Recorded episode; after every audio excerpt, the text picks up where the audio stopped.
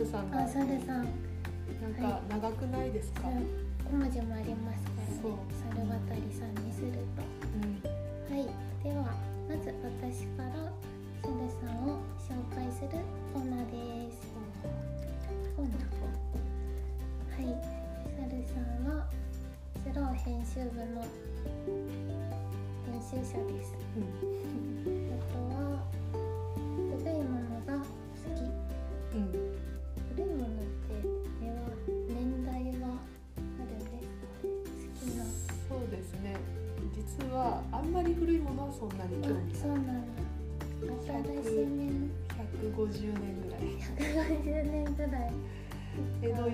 戸よりあった。江戸よりあと、開国したらよりあ開。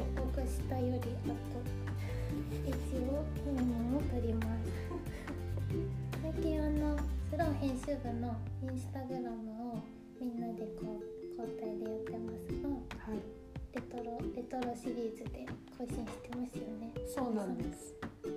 やっぱりレトロなものってちょっと今みんな好きになってきたりしてて、チャンスだと思ってて、私はもともと好きなんですけど、うん。そういうのを、まあ、北海道にもたくさんあるから、うん。ちょっとずつ集められたら続けられるかなと思ってうん。始めました。えー最近見つけたレトロなものは？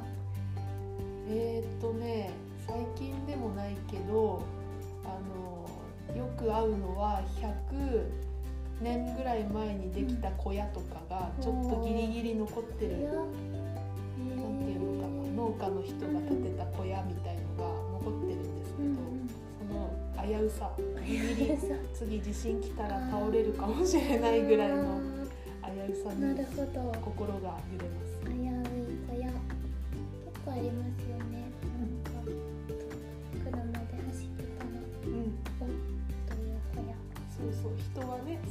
かもしれないけど、うんなんとか立ってますっていう感じがえーいいです。今は小屋に目がいっているというはい。突然ですが、あの私があのサルさんという呼び方をはい。今年くらいから始めていたんですけどそうでしたか。変わり目に気づいてましたか？いや、ちょっとごめんなさい。傷前からそうだと思って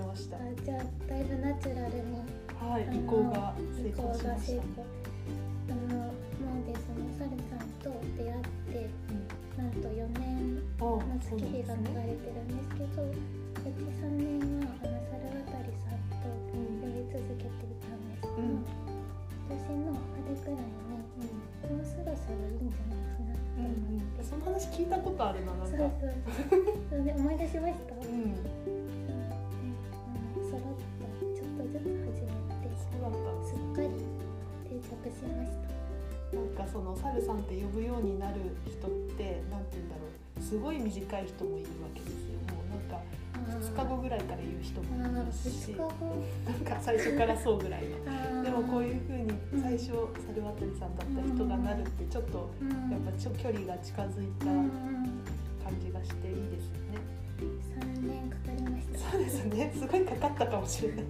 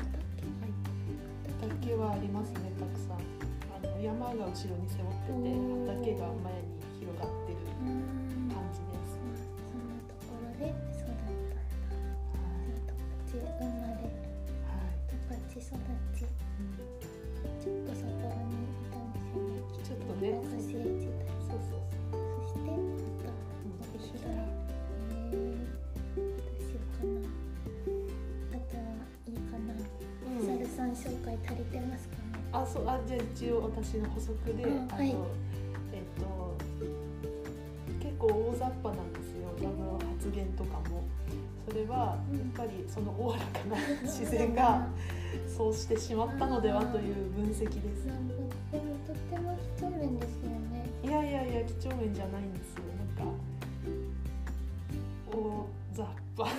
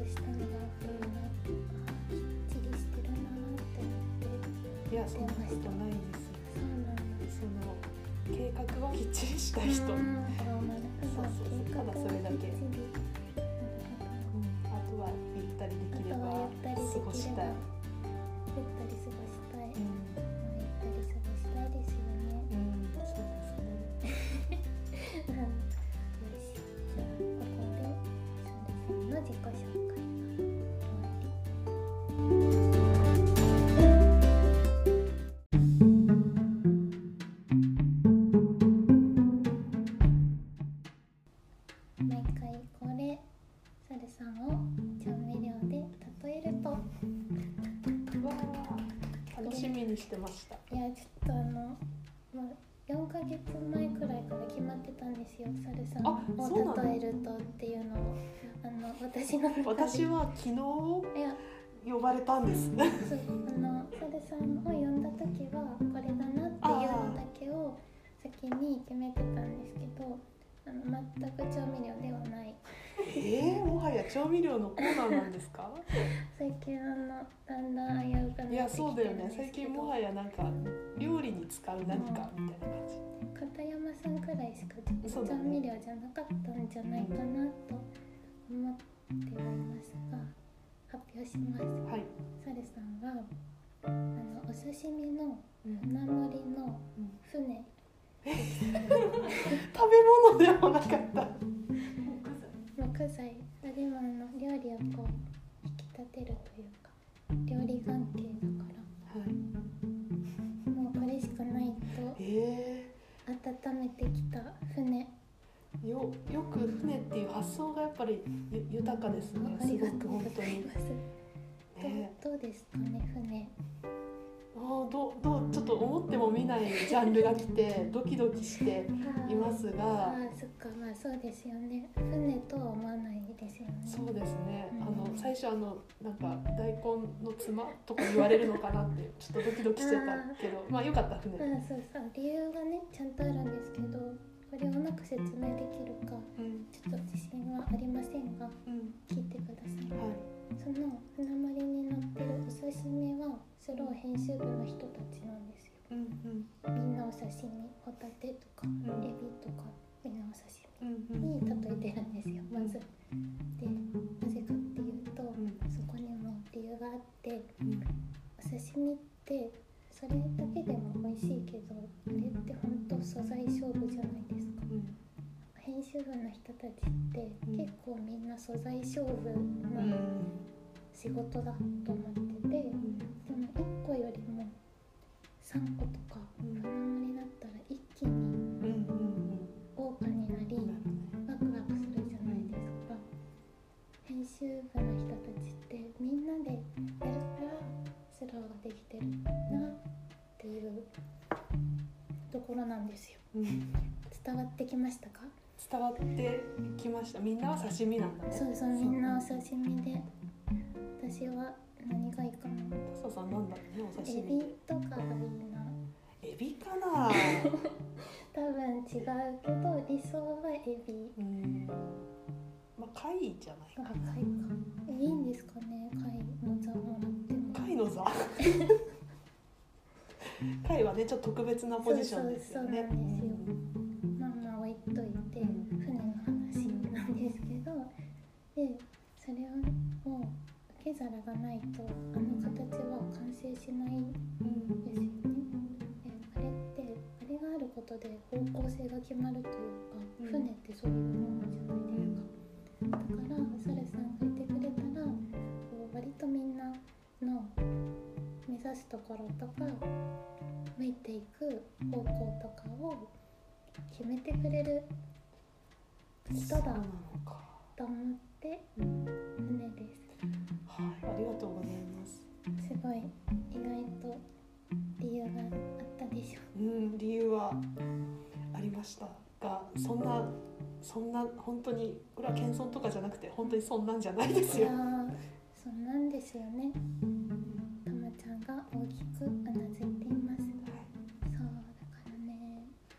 なが何か聞きたいね刺身のうんたまちゃんにはホタテのあげようってあそうだったんだ。ホタテ好きだでもエビっぽくない？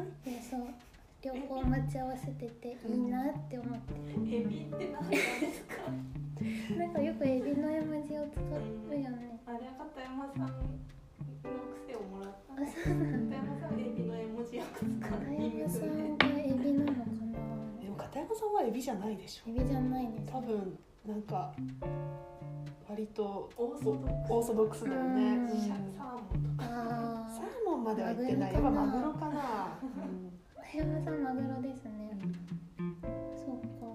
たまちゃんはエビ。なんかそのなんでエビかっていうと、うん。なんかあのちょっとやっぱり変わったセンスをしているのでなんかピョンって跳ねてそうじゃない？そういう確かに。なんか役割じゃないけどそういうイメージがある今の編集部の中で。おー嬉しい。サルさんのお刺身コーナーできますね。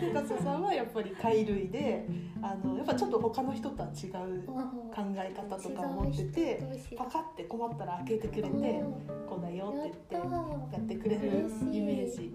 で他の人はなんか王道のものがーそれこそマグロとかああったりしてみたいな、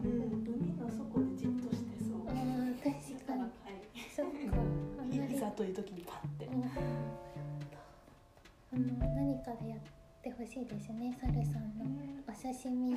あそうそう私もこういう例えるの大好きなんだよあ本当ですか楽しくない、いや結構ね隠れ例え好きあのカマさんっていう営業部にいる人はちょっと超えられない。殿殿堂入りだからね。殿堂入りだった。なんか人を貨幣に例えあのドルは誰？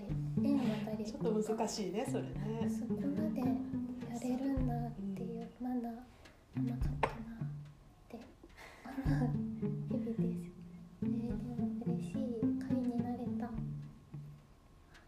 そんなわけであのこのコーナーサルさんはお刺身の船盛りの船でした。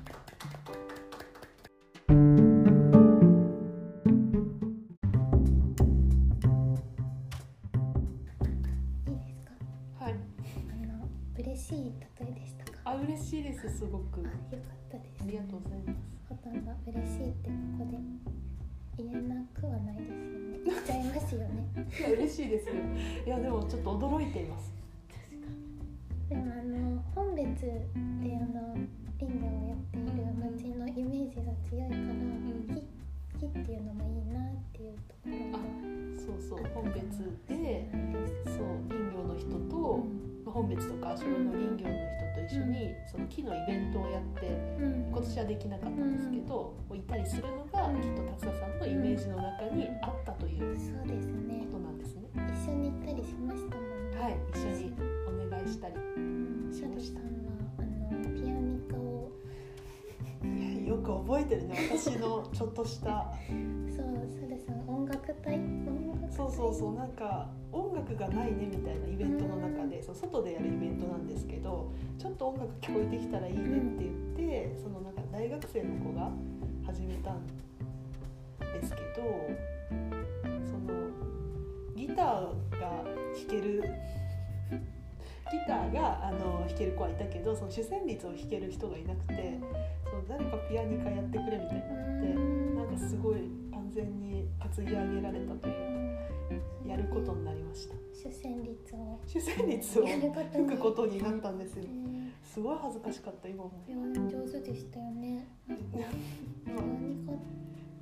ニカピアニカってもう普通に暮らしてると相当弾かないですようんね、弾かないですよね。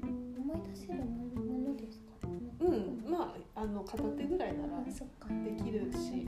いや意外とやっぱその外でピアニカ吹くの気持ちかったっていう。別に家の中で吹くのはただうるさいだけ隣の人の気を使わなきゃいけないけどうん。別に公園とかで、うん。まあ、吹いてる人いないけど。そうですよね。でも弾いてたらちょっと嬉しい気そうそうそう。知ってる曲とかだったらね、えーよかった。よ次スロー村ができたらどうですか？やらないです。ピアニカタイム。もうちょっと上手かったらやりたいですけどただの普通の人なんで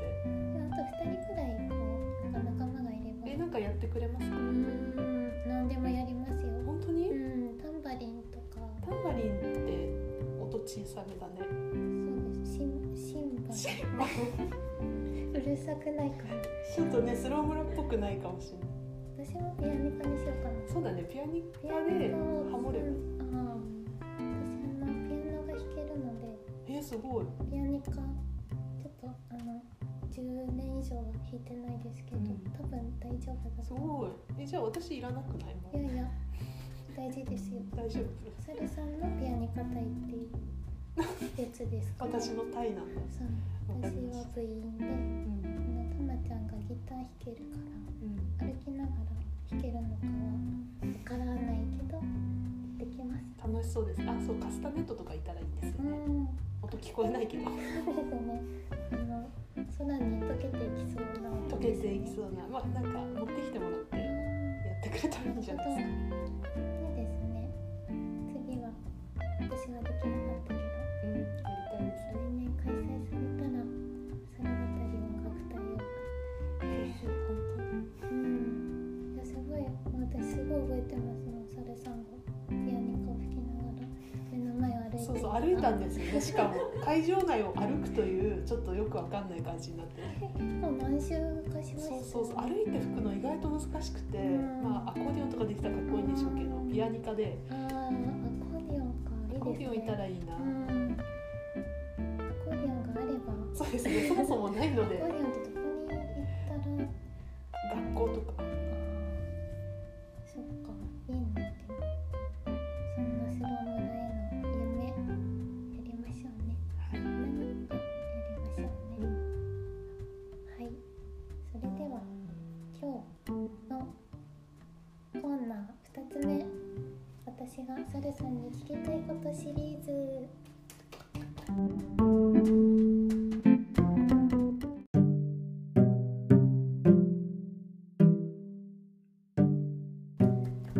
はい。はい。聞きたいことがあります。はい。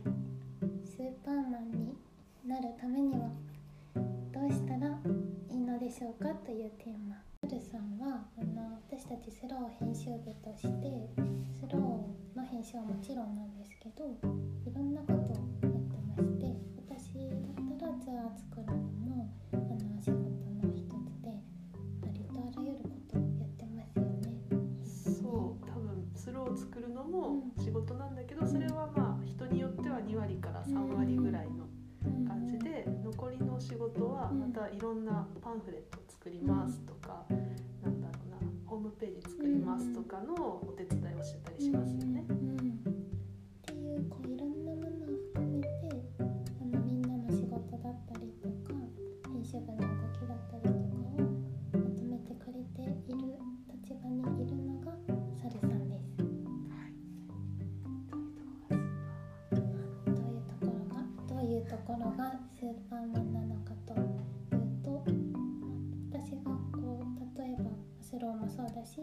の仕事でも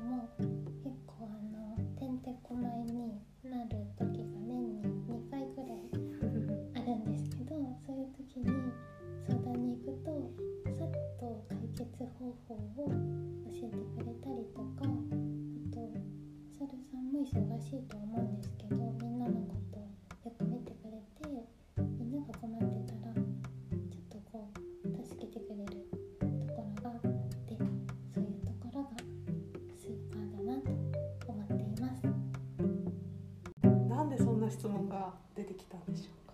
この私とスーパーマンの話した記憶ありますか？思い出覚えてますか？最近ですか？割と。割と最近の出来事です。ありますああね。よかった。でも忘れてたら何何のことだろうってなるよなと思っていたんですけどいつだったんだろう？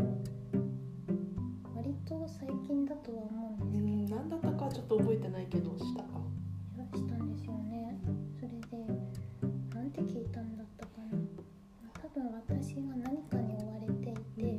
さんもそれなりに追われてたんだけどトントントンとこなしていくからサルさんはなんかやっぱりすごいですね。スーパーマンなんですか？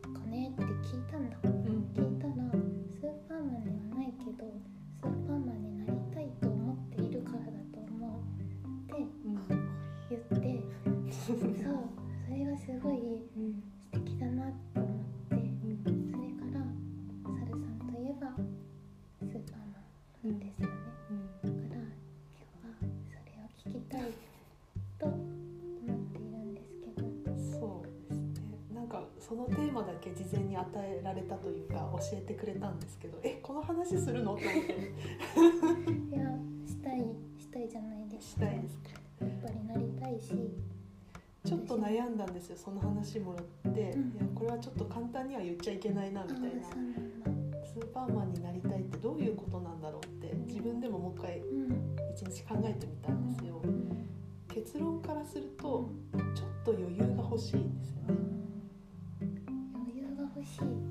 そうなんかいつも100%ギリギリだとなんというか求めているものができなかったり、うん。それはスローの原稿を書いていてももう本当に今日出さなきゃいけないみたいな時だとちょっとあんまりうまくいかなくても出さなきゃいけないかったりするじゃないですか。はい。そうじゃなくてそれが90%ぐらいであのやっているとちょっと心の余裕ができていいものができる傾向にあるんですよね。でそれが、えっと、逆に50%とか余裕がありすぎても私はダメでスーパーマンはギリギリにやってきて助けて帰っていくじゃないですか。そうですねそういう風にやっぱりなりたいんです。あんまり前には倒したくない。前に渡さないでちょっと余裕をちょっと余裕を持持っていいものを作り出したい。作り出したい。ああなるほど。何パーセントくらいが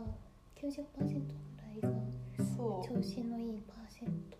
そうですね。あのへー。9割、まあそれはうん。いつも100%がどんどん大きくなっていくっていう前提のもとねうん、やっぱそこで止まっちゃいけないので、大きくなっていく中で常に90の状態だととてもいいものができる傾向にあります。かにそうかもしれませんね。なんかやっぱコロナで、うん。コロナの前は結構120%な時が多かったんですよ。自分の容量の中で、うん。まあそれでもなんとかやっていけた。うん。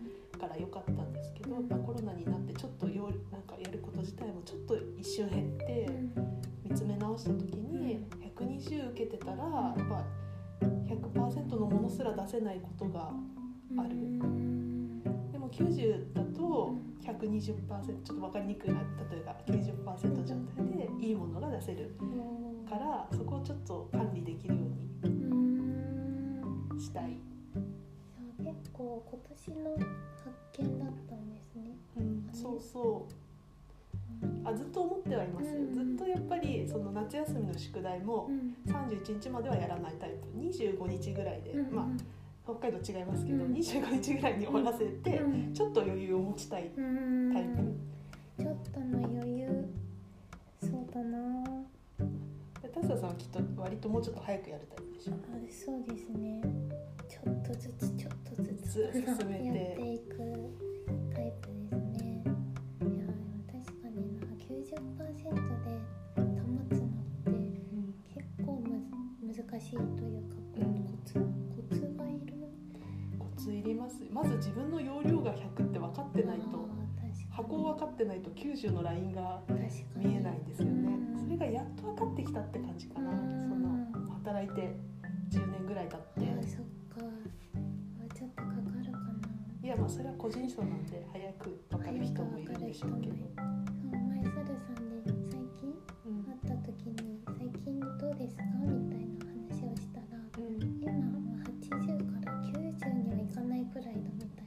セントうんあーパーセントで結構ご自分の今の状態を知ってるんだと思ってそうそそれは見習いたいって思いましたうまあそれも本当かわかんないですけどね、うん。今の自分で考えたらそのぐらいだな、うん。もしかしたらもっと広いのかもしれないけど。実は。もっとキャパがあるかもしれないけど、うん。まあ、今の自分を見た時にやっとそのぐらい分かるようになった気がするぐらい気がする。そっか。100%の量はやっぱり年々増える増えるんですよね。増えますね多分。まあ減ることはほぼ、うんまあ、体力的なところはもしかしたら年齢によってちょっと減るかもしれないけどうん。頭脳がその分働くうん。経験とかでね確かってにいうので大丈夫なんじゃないですかね。そっかそうですよね。年々確かに大きくなる気がします。箱がね。箱が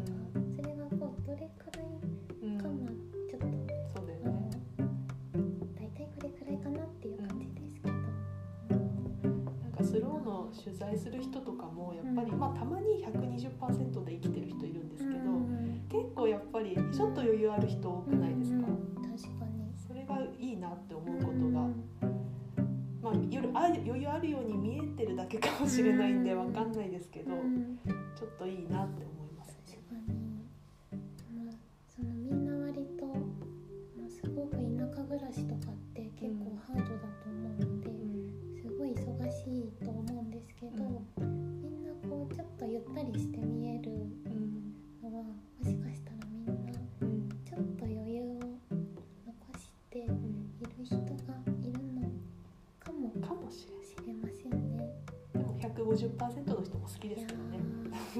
いやーいやー絶対になれないので羨ましいなと。うん。たまに会うとすごい元気になり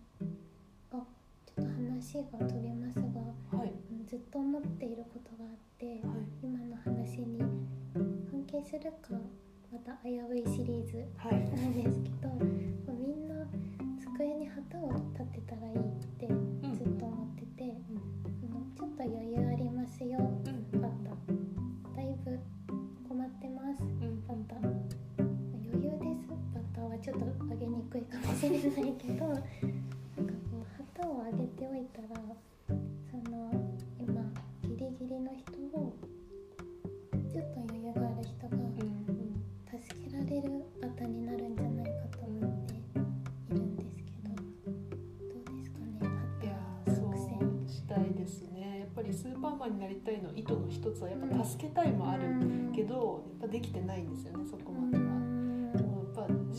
助けを求めないとうん。わかんないですよね、その他の人が今どういう状況かって。特に在宅とかね、うん。増えてると。うん。旗旗。なのか何か見えるのがあるといいですね。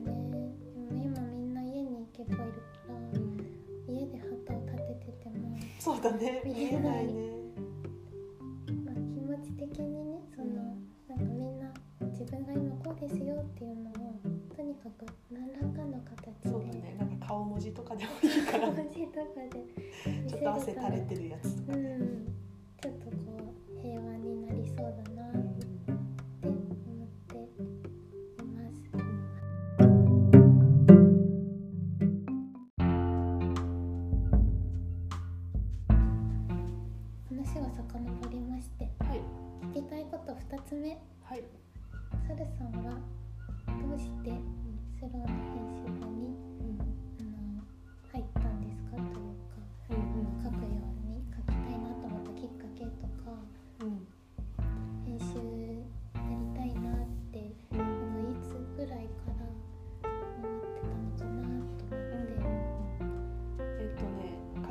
なって思ったのはもう高校生ぐらいからうん。書く仕事をしたいと。え思ってでもその何で書く仕事をしするかはすごくずっと悩んで、まあ、大学を過ぎて、えーまあ、偶然この会社に入って、えースローをやったのは実はえいつからだろう？5年ぐらい前かな、うん、そうかもしれない。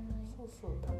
ちょっと私も曖昧なんですけど、うん。で私がスローでやりたかったことは、うん。その最初の方にも話した、うん。うんと古いものが好きなんですって話があるんですけど、うん。あの古いものが好きな人ってなんだおじいちゃんおばあちゃん結構多いじゃないですか。けどやっぱり若い人はそんなに関心がなくて、うん。なんかもうちょっと古いものの魅力を伝えたいっていうのはずっと思ってて、えー、と私のその大学とかの先輩後輩は先生とか学芸員の人とかが多いんですけど、そういう形じゃない形で古いものの魅力を伝える仕事としてスローで何かものが書けたらいいのかなというのがテーマの一つ。えー、古いものからが書きたいなっていう。のまあ、書きたいのはもともとあったって感じ。えー、高校生の時からか結構早くえー、違うんですか？表この時何を書いて あでも私あれになりたかったんですよあの樹木医ああ、そうかそうか。うんうん。どっちかっていうと自然の方に行って、うん途中でそれをなんか伝えることがしたいなって思ってになった、あと後々タイプ、うんうん、そうだね、そういう人もいます。でも結構編集部の人だと割とみんな何かを書きたいなと思ってたうん、ね、人が多いのかな、書くことがだって仕事でいいなんてすごくないですいやよー。すごい嬉しいです嬉しいですよね。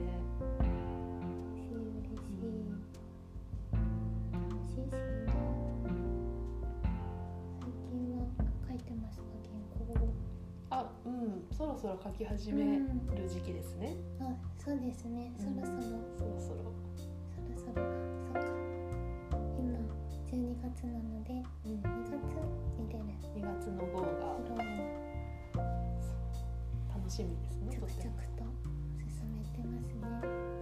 楽しみだなうんでもやっぱりみんなの原稿を読むのもとても楽しみで、うん。特にあと関東特集はみんなでうん。作るじゃないですか。うん。みんなのが集まってきて、あ、こういう見方もあるんだとかが見えてくる瞬間はとてもうん。楽しい。いやそうですね。同じ同じテーマ。うん。でもなんか全然みんな違う違う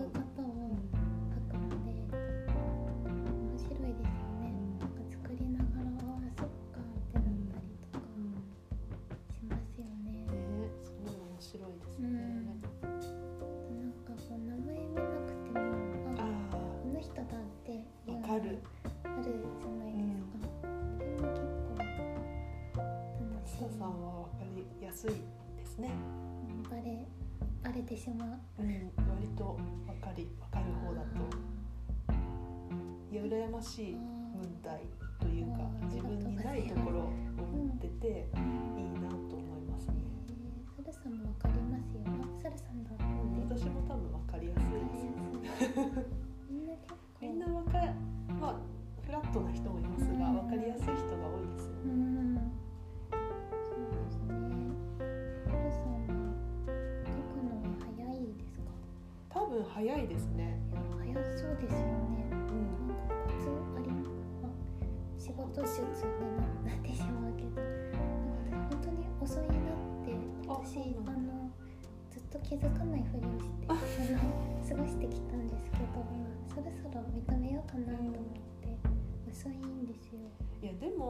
まあ、まあ早いかもしれないけどやっぱり小説家とかでも早い人がうまいわけじゃないじゃないですか、そういう人ですごい面白い話を書く人もいるから、それが全然全てではうない、ん。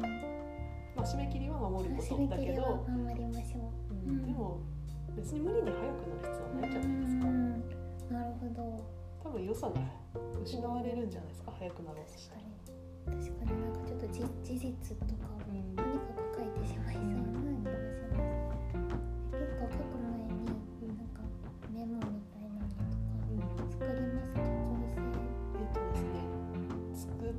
ですけど今は頭で結構最初にずっと考えてますね。まあ、うん。今も結構前に取材したのはあるんですけど、ちょっと時間の空いた時に、うんあこういう始まりでいこうかなとか、うんこういう流れでいこうかなってずっと考えてて、書くぞって時になったら書けるんですよ。ああそうかも割とずっとなんか頭の全部じゃないけどうん。端っこぐらいになんかあるある。ずっとあって、うんあこういうことだってなって書くかもしれない。うんあの移動中うん出張に行く時とかうん。とにかく移動時間があるので移動時間にやってますけど。おう移動時間にやる。私は完全にプライベートの方がちょっと寝る前とかに思いついちゃったりします。ね。それを必死でメモしたりはしなくて、うん。また考えようと思って寝て、うん。ああそういえばこうしようかなとか。うん。忘れないですしね。結構頭の中に取材はねあ忘れないですね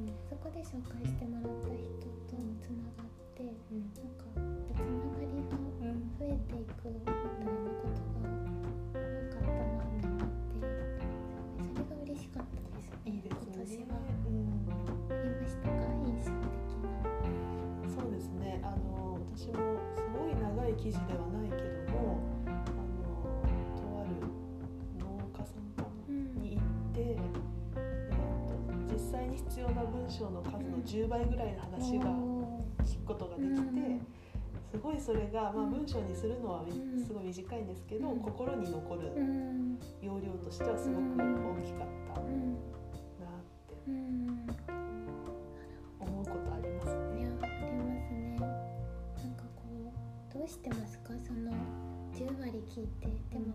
も文章的にはうん。1割くらいの量にしなきゃいけない時にう。んなんかこう頑張って縮めますかそれとももう抜粋ここだけとにかくここだけにしようみたいな感じで。抜粋の方がやっぱり理想はそうですね、うん。やっぱり短いと当たり障りのないものになってしまうまあ短縮させちゃうと、うよりんは本当に伝えたいことにう絞る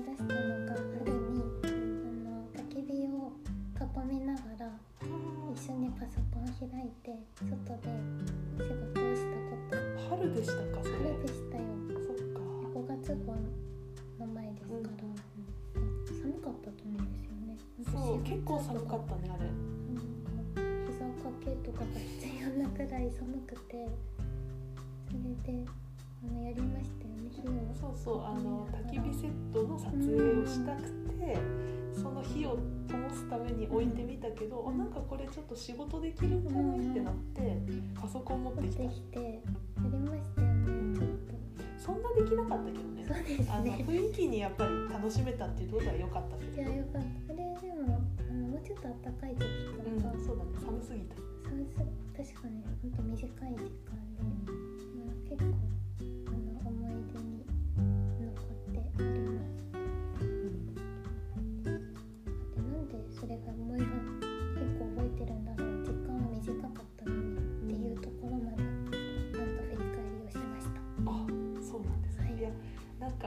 時って本当ちょうど、コロナコロナの時期で、うああいうことってしていいのかうん微妙だったけど、うん。なんか久々にそういうちょっと楽しいことというか、やりたいことをやるみたいなのが良かったですよね。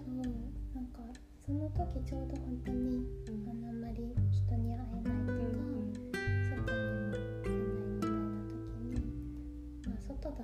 すごく換気がいいし、まあ、ちょっと距離を取ってなんか久しぶりになんかサルさんと一緒に喋ったのがあの時だったなと思って、あれは結構嬉しかったあ出来事になりました。ああいうのがねたまにあると面白いですよね。また囲みましょうね。はい。どこで囲めるかな。なかなか火をちょっと寒いですねもうあ、また春に。春になったら囲みましょうう。ん。結構最近テレワークとかは割と当たり前になってきてて、キャンプ場でやる人って結構いるらしいですよ。いやよくできるもんなんですね。うん普通にできるらしい。あ机があればできそうるか。そう。それがあって、あと最近ポータブルの充電、うんで電池？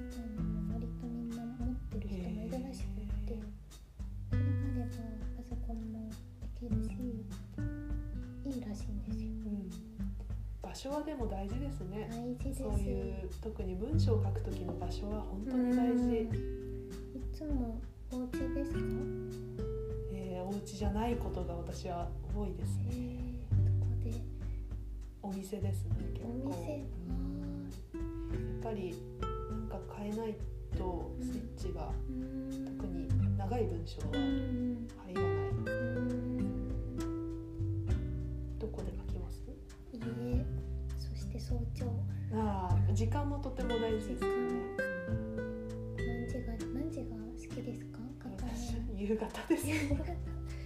言ってましたね。真逆ですね。真逆の、うん、朝朝ってなんか本当に静かでメールも来ないし絶確かにそれはいい。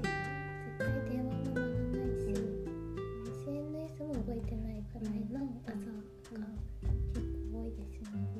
なんか夕方うんいいですよね。ちょっと暗いのでもうちょっと明るい時期のらいいなって感じ。秋の夕方。う冬の夕方は夜みたいな感じだからね、ちょっと違うんですけど。うん、そっか、さんお店にいるんですね。書いてるサルさんは。いやでもまあいろいろいろかで場所を変えたい。スイッチを入れて、なるほど場所変えるとだいぶ違いますよね。本当はね自然が遠くに景色何もないとことかで描きたいけど、そうはいかないです時期の話ですけど、やっぱりみんなで公園に行って、原稿を書こうみたいな時間を作るっていう、ああいいですね。2時間くらい短いかな。じゃあみんなで行く必要はやっぱりあるのかな？ちょっと楽しいかな。楽しいかピクニックピクニックピクニック休憩とか大事だから。うん。帯広結構こう帯広とか十勝い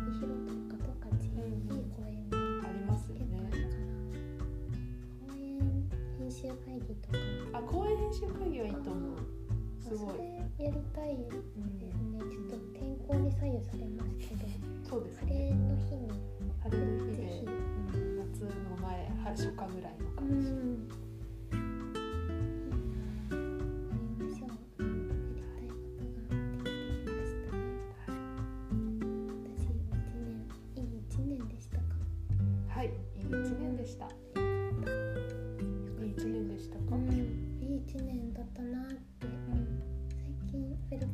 返りを始めて。うん。特別なことがいっぱいあったような一年ではなんかあの動いてる範囲が結構小さかった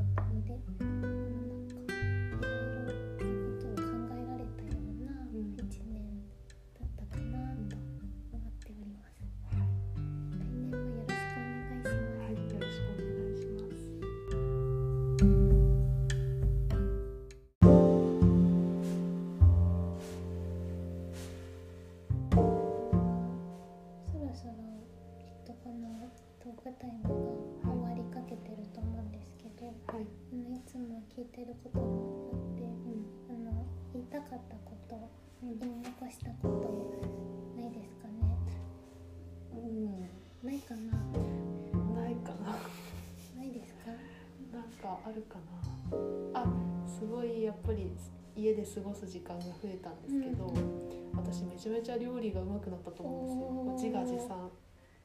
というか、まああんまりしてなかったんですけど、やる頻度が上がって。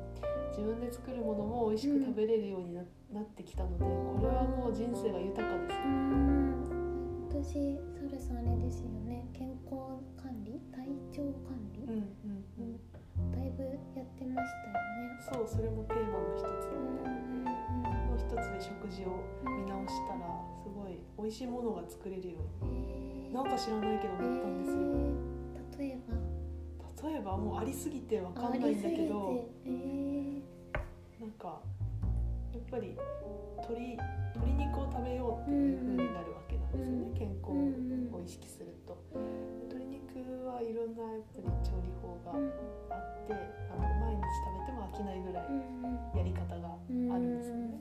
それをだったりあとはスープが結構重要だなと思って、うんうん汁物がうんいいものだとうん。まあ満足できるかうな、スープね。スープは大事ですよね。トマトスープ。トマトはねあんまり得意じゃないんですけど、でもいろんな野スープ菜とか。野菜まあお味噌汁もそうですけど、うん。そういう汁おう汁物はん。やうんっぱりちゃんと作るようになりましたね、温まりますしね、うん。なんか満満足感幸せ感うん出ますよね、うん。あると。そう。いやー作る作るっていいことだなと。ああいやよかったです忙しそうなイメージが一時期はあったので。そうそうそう。120%時代。うん。ね、なんか料理も楽しんでいて。よかったです。いつもありがとうございます。うんはいこんな感じでしょうか。はい。でしょうか。それではここでサルさんとお別れお別れタイムになります。サルワタリさんありがとうございました。ありがとうございました。また喋りましょう。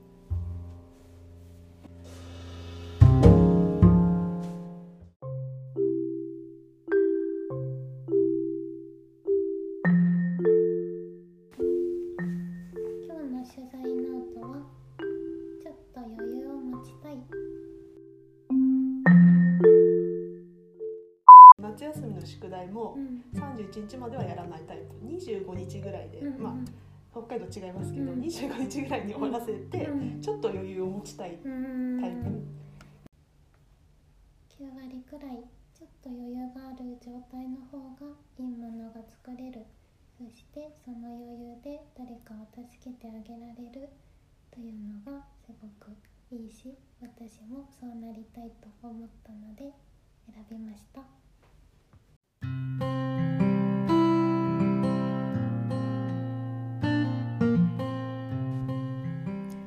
にちは、加タカタラジオディレクターのたまちゃんです今回のラジオは、えー、年末の特別版ということでムーミン谷の冬という本の中からある一節を DJ の達田カンナにカンナさんに、えー、朗読してもらいたいと思います。えーと、後ろで流れている音楽は私の生演奏になります。ぜひお楽しみください。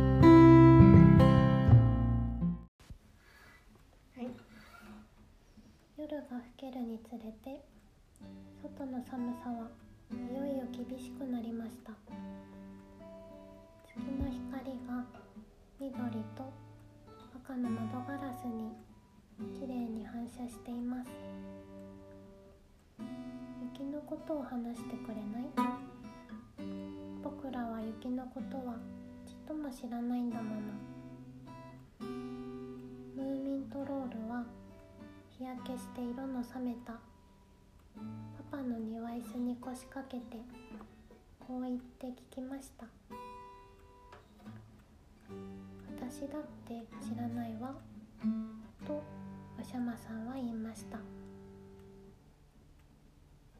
雪って冷たいと思うでしょだけど雪小屋をこしらえて住むとずいぶんあったかいのよ雪って白いと思うでしょ？ところが時にはピンク色に見えるしまた青色になる時もあるわ。どんなものより柔らかいかと思うと石よりも硬くなるしさ。何もかも確かじゃないのね。